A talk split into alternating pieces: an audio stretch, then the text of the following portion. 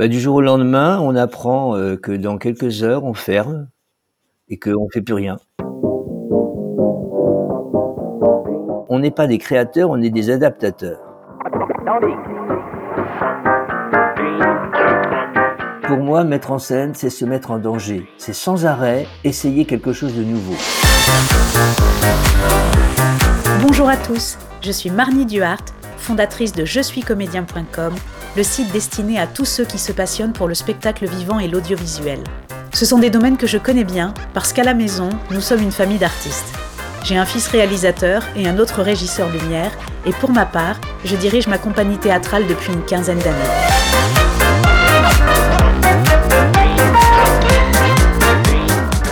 Et puis j'ai un autre métier passion, je suis consultante marketing digital. J'adore ça parce que ça me permet d'échanger avec des gens qui viennent d'horizons très différents, comme Michel Boutier, mon invité du jour. Quand j'ai créé le podcast Je suis comédien.com, j'ai très vite imaginé interviewer un jour un directeur de théâtre parisien, parce que je sais que c'est un sujet qui intéresse de nombreux comédiens, des techniciens, des régisseurs et même des passionnés en amateur. Alors j'ai choisi de faire cette interview avec Michel Boutier qui co-dirige l'Espace Marais à Paris, c'est une école et un théâtre, parce que pour moi c'était une évidence. On échange beaucoup, lui et moi, sur le métier. On parle de représentation, de cours de théâtre. Et puis pendant cette crise du coronavirus, on a beaucoup discuté parce qu'on avait envie de se poser la question de ce que pourrait être le théâtre de demain. La crise du Covid euh, amène le fait, amène l'idée qu'il faut essayer de rebondir euh, et se servir d'un outil qui est merveilleux, qu'on a tous maintenant depuis euh, pas mal de temps et que la jeune génération possède parfaitement, c'est le net. Là, on voit bien, il y a énormément de spectacles, de sketchs, de spectacles, de d'extraits, qui se, de, mmh. lecture de poésie, etc. On voit plein de choses sur le net. Bon, moi, ce que je reproche, ou ce que je regrette plutôt que reproche, d'ailleurs, je dirais pas reproche, mais je, dirais, je regrette vraiment que ça ne soit que du gratuit. Ça, c'est encore un autre euh, propos, et j'essaye de faire en sorte que euh, il y ait une réflexion là-dessus. Bon, j'ai pas mal diffusé sur les réseaux sociaux justement sur ça. Je pense qu'il faut pas tuer le théâtre par trop de gratuité. En parlant de réseaux sociaux, c'est là que j'ai connu Michel, notamment dans le cadre de coaching que je donne au monde du spectacle et de l'entreprise, des coachings qui sont sur Instagram, LinkedIn, Facebook, enfin l'ensemble des réseaux sociaux. Et ce que j'aime avec Michel, c'est qu'il fait partie de ces gens du spectacle vivant que je trouve d'ailleurs encore trop rares, qui ont compris qu'avec de bonnes techniques de marketing digital, on peut vite se faire connaître ou faire connaître son activité, que ce soit les spectacles, les cours de théâtre. Moi j'adore les réseaux sociaux. Je passe tous les jours, euh, depuis très longtemps, une heure, au moins une heure par jour à faire une revue de réseaux sociaux. Et dans mon, euh, dans mon bilan de chaque jour, je mets R, R, D, R, S. Revue de réseaux sociaux. Moi, ce que j'aime beaucoup dans les échanges qu'on a ensemble, entre toi et moi, Marnie, c'est le fait mmh. justement, on échange des valeurs. C'est ça. On fait du coaching et ça m'apprend beaucoup. Personnellement, ça me permet de comprendre plein de choses, de voir, de changer de point de vue, de me contredire quelquefois. Mais moi, j'ai pas peur de me contredire. Hein. La réactivité, au-delà de la créativité, j'aimerais que ça soit le maître mot de cet entretien avec Michel, parce que c'est quelqu'un qui a passé sa vie à se réinventer. Vous allez voir qu'il a été sportif de haut niveau, danseur, et puis bien sûr, on le connaît maintenant, comédien, metteur en scène et directeur d'un théâtre. Et de la réactivité, il y en a fallu beaucoup pour faire face à cette annonce du 16 mars 2020. C'est pourquoi, dès demain, midi, et pour 15 jours au moins, nos déplacements seront très fortement réduits. Bien sûr, on savait tous que ce confinement allait durer bien plus que 15 jours. Bah, du jour au lendemain, on apprend euh, que dans quelques heures, on ferme et qu'on ne fait plus rien. Voilà, c'est tout simple. On n'a pas très bien compris d'ailleurs ce qui nous arrivait. On, a, on s'est dit au revoir comme si on allait se retrouver euh, quelques jours après. Et c'est petit à petit qu'on se rend compte qu'en réalité, ben, on joue pas et qu'on n'est pas prêt de rejouer. Je me suis assis sur les mares, je me suis dit, bon, qu'est-ce qui va nous arriver? Il y avait un silence complet, mais comme toujours, quand on ferme le théâtre, mais le lendemain, ça redémarre, tandis que là, je me disais, ah, là, c'est l'inconnu. Tu as des nouvelles de, tes comédiens, des, de tout le monde, quoi, des, des intermittents en général? Continuellement. Ils s'inquiètent beaucoup ça mouline. Ils ont qu'une envie, euh, c'est de remonter sur scène, de rejouer. Euh, à chaque annonce, ils pensent que ça y est, c'est la délivrance et que ça va partir.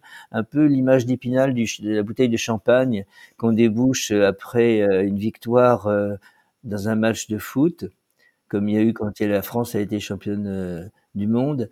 Et ils pensent tous qu'ils vont d'un seul coup se remettre à jouer, que ça va être fantastique, etc. Inutile de vous dire que dans le petit monde du spectacle, nous étions tous très impatients d'écouter les annonces du gouvernement à l'attention des professions de la culture. Je veux qu'on s'engage à ce que les artistes et techniciens intermittents soient prolongés d'une année au-delà des six mois où leur activité aura été impossible ou très dégradée, c'est-à-dire jusqu'à fin août 2021. Du coup, j'ai demandé à Michel, en tant que directeur d'une structure de spectacle, de commenter cette annonce et puis aussi de refaire un bilan sur la situation des intermittents qui est souvent assez méconnue. Oui, bah pour les intermittents, ce qui est fantastique et ce qui délivre, découvre, enfin, ce qui ouvre un horizon absolument merveilleux, c'est que il y a la possibilité d'attendre. C'est-à-dire, c'est une année dans laquelle les intermittents vont pouvoir se reconstruire, parce que ça va être, c'est vraiment ça le, le, phénomène, hein. et se reconstruire avec les théâtres, avec les compagnies, quand on va pouvoir rejouer et quand on va pouvoir répéter. Donc, ce qui était indispensable, c'est qu'ils aient la possibilité d'une reconduite de leurs droits. Mais, mais ça n'empêche que pour tous ceux qui n'ont pas encore leurs droits, comme les jeunes comédiens, qui entrent dans la profession, comme ceux qui ont galéré parce qu'ils n'ont pas eu une bonne année. Il faut quand même pas oublier qu'on sort d'une période un petit peu dure, euh, qui a été euh, ben, les grèves, hein, euh, donc les gilets jaunes, les grèves. Quand on remonte un petit peu encore en arrière, il y a eu les attentats. C'est beaucoup, c'est beaucoup pour les intermittents. On a tous été touchés de façon très très importante. Beaucoup de productions euh, se sont écourtées, arrêtées, ou ne se sont pas faites. Donc déjà, on est sur depuis trois ans sur de grosses difficultés euh, artistiques. Et là, boum, il y a un arrêt. Moi, je, fais travailler aussi des jeunes comédiens, à la fois dans mon école et à la fois dans le théâtre. Et pour eux, c'est, ils savent pas où ils vont, quoi. D'ailleurs, toute, toute la génération, toute la jeune génération est vraiment devant de gros problèmes. D'un seul coup, ils ont plus de contrat. On joue pas, il y a plus de contrat, il y a plus de répétition, il y a plus de publicité, il y a plus rien. Donc, euh, ce qui était en, en a, euh, prêt à être renouvelé, ce qui allait être renouvelé trois mois ou quatre mois après. Pour l'instant, c'est rien. Il n'y a plus de festival, il n'y a plus rien. Euh, on ne, ils peuvent même plus faire des figurations pour arriver à, à combler et à rattraper leur, euh, leurs heures. Donc c'est très très bien, les heures manquantes. C'est très très bien qu'il y ait un an euh, d'arrêt, un an de, prolongement. Et il faudra voir d'ailleurs si un an c'est suffisant parce qu'on est beaucoup à mm. penser dans la profession qu'en réalité, euh, ben, un an c'est bien, mais est-ce qu'on sera en juillet 2011 tous debout et on aura vraiment refait du beaucoup de, de, de, production de spectacles. Ça, c'est pas évident. Hein. Il y a quelque chose qui est assez surréaliste, c'est qu'à l'heure où j'enregistre cet épisode, finalement, on ne sait rien du tout de ce que sera le spectacle de demain, parce que c'est vrai, il y a des compagnies qui vont être à nouveau autorisées à répéter, il y a des théâtres qui commencent même à accepter des résidences, mais ce qu'on ne sait pas, c'est quand on pourra revoir un public dans une salle. Parce que ça, pour des artistes, c'est majeur. C'est de pouvoir voir le public dans la salle, de pouvoir jouer, de pouvoir interpréter. Et ça, on ne le sait pas. Et c'est complètement déroutant. Et cette crise, elle nous oblige par conséquent à nous adapter, à essayer de nous projeter dans ce qu'on aime faire, dans notre métier. Et d'ailleurs, ça me fait penser à un passage très intéressant de l'entretien avec Michel. Moi, je viens de l'univers de la danse et du sport de haute compétition. On en reparlera peut-être, mais on est tous euh, la seule survie que l'on ait, c'est de s'adapter à ce qui se passe au temps présent. Euh, c'est une obligation. Euh, Béjart, que j'ai beaucoup admiré, jamais rencontré réellement, mais qui pour moi est un maître, j'ai entendu, je l'ai entendu dire, alors que j'étais très jeune, je l'ai entendu dire, on n'est pas des créateurs, on est des adaptateurs. Donc à partir du moment où il y a des modifications, des changements, mais c'est une aubaine pour tous les artistes, pour tous les gens qui sont entrepreneurs, mais il n'y a pas que les artistes, les entrepreneurs c'est la même chose, tous ceux, qui sont entreprenants, une, un obstacle est une opportunité. Il y a une anecdote assez amusante, c'est qu'il y a une quinzaine de jours, j'ai changé avec des entrepreneurs du digital, comme je le fais d'ailleurs quasiment tous les jours. Parce qu'il y a certains qui sont hyper inspirants. Je pense à Kylian Talin avec son podcast Inspiration créative. C'est un garçon que j'adore, qui est super généreux, bienveillant. On a des discussions fantastiques. Bref, je ferme la parenthèse. J'ai changé donc avec un ou deux amis entrepreneurs pour leur dire voilà, j'ai une idée, je voudrais faire du théâtre en ligne, je voudrais essayer de réinventer la mise en scène avec cette contrainte de ne pas avoir de scène. Et dans les heures qu'on suivit, j'avais un message de Michel qui me disait qu'il aimerait se pencher sur le théâtre de demain, imaginer la création en ligne, et qui voulait qu'on échange entre professionnels, qu'on se réunisse pour brainstormer. Et je précise qu'on ne s'était pas concerté, il savait absolument rien de mes intentions. Alors vous imaginez que je l'ai appelé immédiatement, parce que Michel, il a genre quelque chose comme 25 fois mon expérience dans le spectacle vivant, et que l'idée de pouvoir parler avec lui du théâtre de demain, bah, j'étais précisément comme une gamine devant une vitrine de Noël avec la Barbie, son camping-car et même le poney qui broute à côté. C'est quoi le spectacle digital? C'est un spectacle devant une caméra. Alors, où on fait du cinéma et on fait du montage. Alors c'est une caméra, à ce moment-là on fait différents points de vue, etc. Mais c'est du cinéma.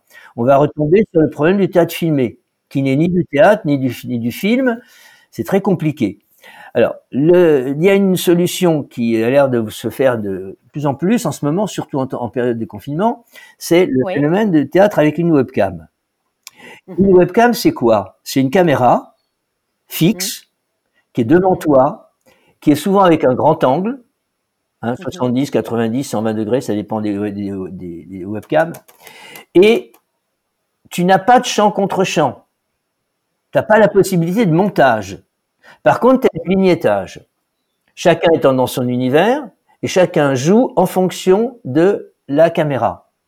C'est-à-dire que tu suggères, alors j'éclaircis simplement une chose, euh, quand tu envisages du théâtre en ligne, est-ce que tu suggères que le, comédien verra lui également aussi le, public? Parce que si, on, si par exemple on imagine et le comédien et le public sur Zoom, par mhm. exemple, ça veut dire que tout le monde se voit finalement. Est-ce que le comédien reste seul dans sa bulle? Là, on peut être, on imagine plus un live type Facebook euh, et tout ce qui s'ensuit, évidemment YouTube, euh, ou tu imagines un, un, comédien qui voit également les réactions du spectateur? Les deux peuvent exister. Euh, on peut effectivement euh, enregistrer en live à ce moment-là, en ligne et en live, avec des spectateurs que tu vois. Et en fonction, et ça revient très, c'est très proche du stand-up. Bon, il faut vous dire que nous, les artistes, on adore faire du neuf avec de l'ancien. Et j'ai souvenir d'avoir vu d'ailleurs au Théâtre National de Bretagne le Cyrano de Bergerac qui était mis en scène par Dominique Pitoiset, où Philippe Torreton revisitait le personnage de Cyrano dans un hôpital psychiatrique. Alors j'avoue, j'ai eu un peu de mal parce que mon Cyrano c'est sacré, on ne touche pas. Mais, mais, la scène du balcon revisitée sur Skype, j'avais trouvé ça hyper créatif et assez fou. Donc je sais pas, j'imagine que pour demain, on pourrait penser au Dr Knock de Jules Romain qui donne des consultations sur Doctolib ou les échanges de Madame de Merteuil et Valmont sur adopteunmec.com. Après, je suis pas certaine d'aimer. Mais tout ça pour dire que le théâtre de demain, en ligne, il peut se faire avec des œuvres très différentes et notamment, pourquoi pas, avec des œuvres classiques. Et on a aussi parlé de ça avec Michel. On peut revoir même des grandes œuvres de Shakespeare, de Molière, de Musset, de Marivaux, de ce que tu veux, sous cet angle-là. Euh, les grandes œuvres ont été faites pour être, enfin, si elles sont grandes, elles n'ont pas été faites pour. Mais si elles sont grandes, c'est parce que on peut les manipuler suivant les époques d'une façon ou d'une autre, sans pour autant les trahir, mais on les montre. Regarde une, pièce qui était jouée dans les années, puisqu'on a la chance d'avoir des vidéos, dans les années 50 par la comédie française, en 1950, euh, les années 80, les années 2000 et puis maintenant. C'est totalement, c'est plus les mêmes pièces. C'est normal, c'est pas le même public, c'est pas la même, c'est pas le même point de vue de metteur en scène. Donc on peut très bien changer une œuvre pour revenir au, au, spectacle en ligne en mettant un point de vue qui est très particulier, qui est celui de l'interactivité et de la complicité avec le spectateur.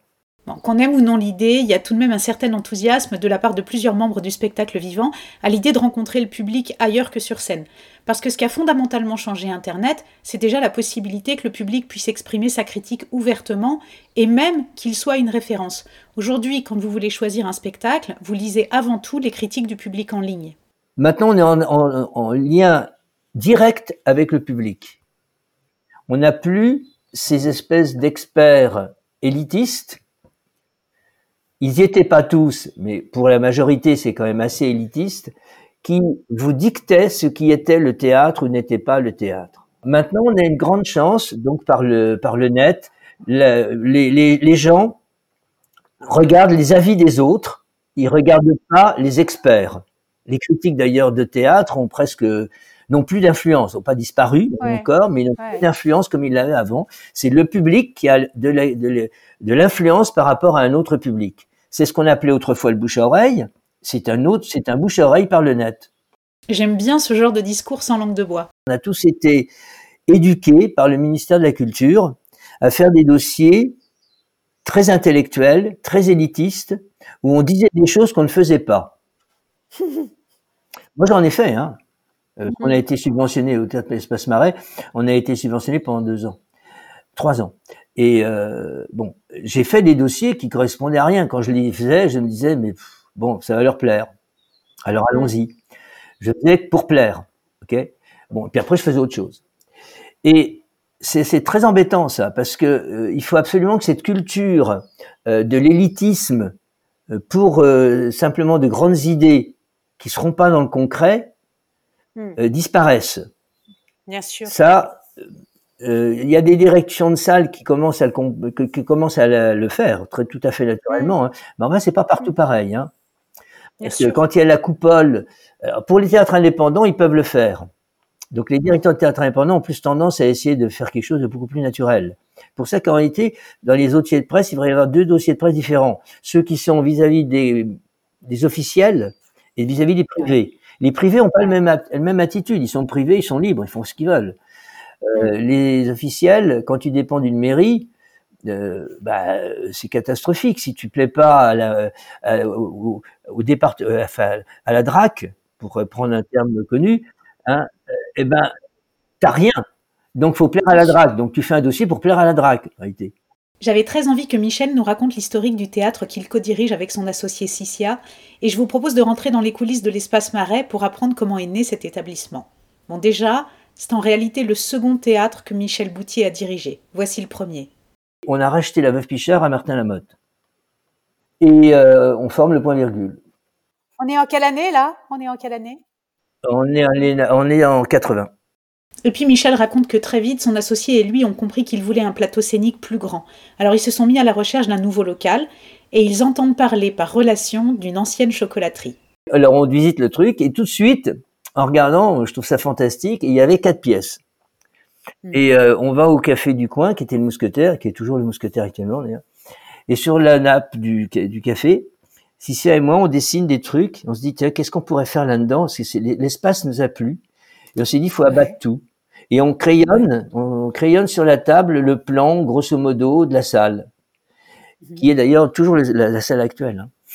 Et, l'idée, c'était de faire un grand plateau, parce que comme on souffrait du point virgule dans lequel c'était trop petit, on se fait un grand plateau de, ça avait 16 mètres, 17 mètres d'ouverture, Mmh. Une fois que l'isolation thermique et phonique euh, sont arrivées, on n'avait plus que 15 mètres.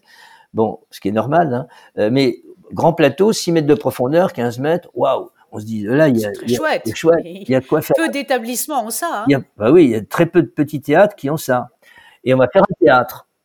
Voilà. C'est comme ça qu'on a ouvert le théâtre. Et puis bah euh, au début on a voulu faire le directeur artistique en même temps, c'est-à-dire que moi j'aime bien pour moi, bon, ça vient de l'équipe de France, ça vient de la troupe de danse. Pour moi, la troupe, c'est ce qui est très important. Un groupe. C'est hyper important. On fait rien tout seul. On fait tout avec un groupe. J'ai invité des danseurs, des compagnies de danse de tout genre, des compagnies indiennes, des compagnies espagnoles. Euh, on a fait du no japonais parce que j'adore le no. Euh, bon, euh, on a fait des spectacles de théâtre, spectacles de théâtre pour enfants, etc. Et puis moi, je me suis rendu compte euh, au bout d'un an et demi que j'avais presque pas de temps pour pour réaliser quelque chose moi-même. Donc je faisais le directeur artistique, je faisais plus du tout le metteur en scène qui aime, j'ai envie de jouer. Euh, j'ai envie de jouer et de danser en même temps parce qu'à l'époque je faisais encore du théâtre danse. Et puis euh, je me dis bon, ah, oh, il faut quand même que tu arrêtes de faire uniquement le travail pour les autres. Et c'est comme ça que j'ai dit bon, je vais arrêter de faire le directeur artistique et d'accueillir des compagnies et je vais uniquement monter mes spectacles. Voilà.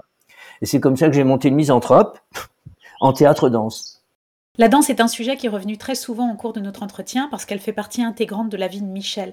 C'est une vocation qui lui est venue très jeune, au cours de sa carrière sportive de patineur sur glace. Et ce parallèle entre sportif et artiste, moi je le trouve super intéressant parce que Michel a gardé de toutes ses disciplines corporelles un état d'esprit qui est capital pour tous ceux qui souhaitent devenir artistes et qui peut-être nous écoutent d'ailleurs. C'est qu'il faut être battant, il faut rien lâcher, il faut accepter de tomber pour mieux se relever et puis surtout de ne pas avoir peur d'essayer. Dans le sport de compétition comme dans la danse, que j'ai fait en même temps d'ailleurs, on n'arrête pas de se planter. On tombe, on rate, on ne fait que ça. Et à force de rater, quelquefois on réussit, on se dit ok, c'est bien, est-ce que je le refais? Non, j'y arrive pas. Hop, et puis après on essaie, on essaie, et puis d'un seul coup, petit à petit, on y arrive de plus en plus parce qu'on trouve le bon geste, la bonne sensation, le bon équilibre mental, parce que tout ça est très lié l'un par rapport à l'autre. Donc, il faut essayer. Et puis à force d'essayer, ben on voit si ça vous convient, si ça marche, si ça fonctionne. Mon oncle qui était chercheur me disait, moi j'essaye, je ne passe mon temps qu'à essayer je remplis des trucs, j'ai fait un test, ça marche pas. Bon, j'essaie de me demander pourquoi. Quelquefois, je comprends pas. Je dis bon, ben j'ai pas compris. On passe à autre chose. Et puis après, tiens, ah, je comprends pourquoi l'autre fois ça a pas marché, etc. C'est exactement la même démarche. J'ai beaucoup d'admiration pour les chercheurs, euh, les chercheurs scientifiques, les chercheurs médicaux, etc. Tous les chercheurs, parce que c'est vraiment un état d'esprit d'artiste. C'est exactement ça. C'est on essaye continuellement, on voit les erreurs, ce qu'on a réussi à faire, on essaie de comprendre. Quand on comprend pas, on passe à autre chose. Et puis petit à petit, on y arrive. C'est exactement cet état d'esprit qui fait que quel que soit l'âge qu'on a, on va rester toute sa vie à l'affût des outils ou des techniques qui peuvent aider à sublimer ce qu'on crée. Je crois qu'un artiste se doit aussi d'être un bon technicien, même si c'est clair qu'il ne peut pas remplacer les spécialistes en régie qui l'entourent par exemple, mais regardez comme la vidéo a pris sa place dans le spectacle vivant, ou même comme certains régisseurs de spectacle ont envie de se former aux outils de création numérique. Bon, je m'égare un peu. Quoique, Michel m'a confié une anecdote que je trouve fantastique. Lorsqu'il était tout jeune patineur sur glace de l'équipe de France, il décide avec son entraîneur de filmer les entraînements pour pouvoir les visionner et donc s'améliorer. Oui, alors je sais, aujourd'hui c'est le B à bas de l'entraînement des sportifs, mais il faut bien vous dire que dans les années 70, c'était totalement révolutionnaire. C'est fantastique la vidéo parce qu'on a le ralenti pour un sportif de haut niveau. Euh, donc tu as le ralenti, alors on essaie de voir au ralenti qu'est-ce qui se passait, quand est-ce que d'un seul coup on voit bien que ça éclate. Et on a réussi à comprendre et on a réussi à faire, on est dans les dans le, dans premiers, dans le premier, très modestement je le dis, à avoir amené le rock sur glace où on, faisait des choses absolument incroyables parce que ben, on avait compris comment ça fonctionnait, donc ça devenait faisable. Et pour en revenir à cette conversation que nous avions avec Michel Boutier sur le théâtre de demain, je trouve que la définition de la réactivité dans la création, ben, c'est bien de pouvoir s'adapter au changement comme le fait Michel en imaginant de la création théâtrale en ligne, ou même les cours qu'il donne, on va en parler juste après. Mais donc, de s'adapter en élargissant la création pour servir tout ce qu'on a déjà construit. Ça n'est pas le remplacer le théâtre spectacle euh, convivial. Si je dirige un théâtre, c'est pas pour euh, balancer d'un seul coup une idée serait de ne faire que du en ligne. C'est pas que du en ligne, mais tout est complémentaire. Le théâtre est complé le cinéma est complémentaire du théâtre, la télévision est complémentaire du théâtre. Ce n'est pas des rivaux. C'est une, une, hérésie que de penser une chose pareille. Le net n'est pas n'est pas le, un rival par rapport au théâtre, par rapport au cinéma. Euh, tout ça est très complémentaire les uns les autres. J'espère que nous serons nombreux metteurs en scène à réfléchir à la création théâtrale en ligne, et ce sera une manière de voir s'il y a de l'avenir pour cette forme de spectacle. En tout cas, s'il y a bien une activité théâtrale en ligne qui va s'installer de manière durable, ce sont les cours et les ateliers théâtre. Michel, dans le cadre de son école Paris-Marais, donne déjà des cours de théâtre en ligne depuis le début du confinement. Et ce qui est drôle, c'est qu'il y avait pensé bien avant la crise du coronavirus. Moi, j'ai essayé il y a trois ans euh, de créer déjà une formation de théâtre en ligne. Je me suis ramassé euh, bel et bien proprement et majestueusement et magnifiquement ça ne marchait absolument pas. J'ai fait des, j'ai préparé des, des, formations complètes, etc. Mais ça marchait pas parce qu'à chaque fois les gens me disaient, euh, et sans doute à juste titre à l'époque, mais on fait pas du théâtre en ligne. Le théâtre, c'est être réunis ensemble. Bon, ok. Ça n'a pas fonctionné parce que les gens n'étaient pas prêts. Alors, moi, ce que je me suis dit, bon, bah, les gens sont pas prêts. Ok, on va attendre. Puis on verra quand euh, ça, on pourra le relancer. Et donc, euh, je suis rabattu sur, euh, je suis revenu à mes premiers, euh, premières expériences. C'était une, une, école en présentiel, un théâtre, des spectacles. Puis je me suis dit, bon, on verra quand est-ce qu'on pourra relancer ça. Et lorsque une 8, à peu près 4-5 jours avant qu'on nous dise de fermer brutalement, j'ai entendu dire qu'on allait fermer. Je me suis dit ah tiens finalement c'est peut-être une opportunité pour relancer les cours en ligne. Et je me suis dit bon on va le faire. Quand euh, j'ai dit à Marie qui co-dirige avec moi l'école et ma compagnie, je lui ai dit le dimanche soir, donc le lendemain, j'ai dit ça y est, j'ai lancé, euh, j'ai envoyé un mail à tous les élèves et je lance la formation en ligne tu continues à accueillir de nouveaux élèves, c'est important de le dire, hein, en ligne. Ah oui, tout à fait. Ben, toute l'école donc est passée euh, intégralement en ligne actuellement. On prépare, on prépare pour la fin juin, comme on pourra pas faire le spectacle au théâtre Espace Marais qu'on faisait à la fin de l'année. On prépare une présentation en ligne qui sera D'accord, super. Et euh, on a ouvert maintenant deux sections nouvelles pour uniquement des gens en ligne. On a donc des gens qui ont de la Guadeloupe, euh, on a une euh, quelqu'un qui est au Maroc. Alors maintenant, ça parle. c'est génial. C'est absolument merveilleux. Alors c'est c'est c'est étonnant et on va voir là quelqu'un qui est euh, au Québec et qui va venir à l'école aussi dans ses autres cours. Merci Michel pour cet entretien, on a appris plein de choses. Merci à toi, j'ai beaucoup de plaisir de, le remarquer d'ailleurs à parler avec toi. Mais c'est chouette. On a des beaux échanges. Oui, on a des beaux échanges et puis euh, ça permet aussi de d'aller plus loin dans les propres idées que l'on peut avoir les uns les autres. Bien sûr. Et, et, avoir envie de faire des choses ensemble. Mmh. Et euh, tu as cet amour du spectacle, j'ai la chance de l'avoir aussi. Et, et, je crois que quand on aime, on peut, on peut faire de grandes choses. Ah, ça. Alors là, c'est le mot de la fin. je t'ai laissé sans voix. Je suis ravie d'avoir le mot de la fin où j'ai laissé Michel Boutier sans voix. bravo. Ah oui, oui, bravo. Félicitations. Voilà, c'est ainsi que s'achève cet entretien avec Michel Boutier. J'espère que vous avez appris à mieux le connaître et aussi que vous avez un peu découvert le off d'un théâtre parisien et d'une école de spectacle. Et puis vous pouvez retrouver toute l'actualité de l'espace marais sur Facebook. Il y a une page école et une page théâtre. Si vous avez aimé cet épisode, n'hésitez pas à me le dire en mettant 5 étoiles sur iTunes et vous pouvez même écrire des remarques en commentaire. Moi, ça m'aidera beaucoup à savoir si le format vous convient. Et puis si vous avez l'habitude d'écouter votre podcast sur une autre plateforme que Apple iTunes, n'hésitez pas à partager cet épisode avec vos amis. Peut-être qu'ils y trouveront de l'inspiration pour vivre leur passion du spectacle ou du divertissement à 100%, qu'ils soient amateurs ou professionnels. Enfin, si vous souhaitez vous aussi venir parler de votre activité dans un épisode, n'hésitez pas à m'envoyer un email à marnie je suis comédien.com et on en discutera. À bientôt!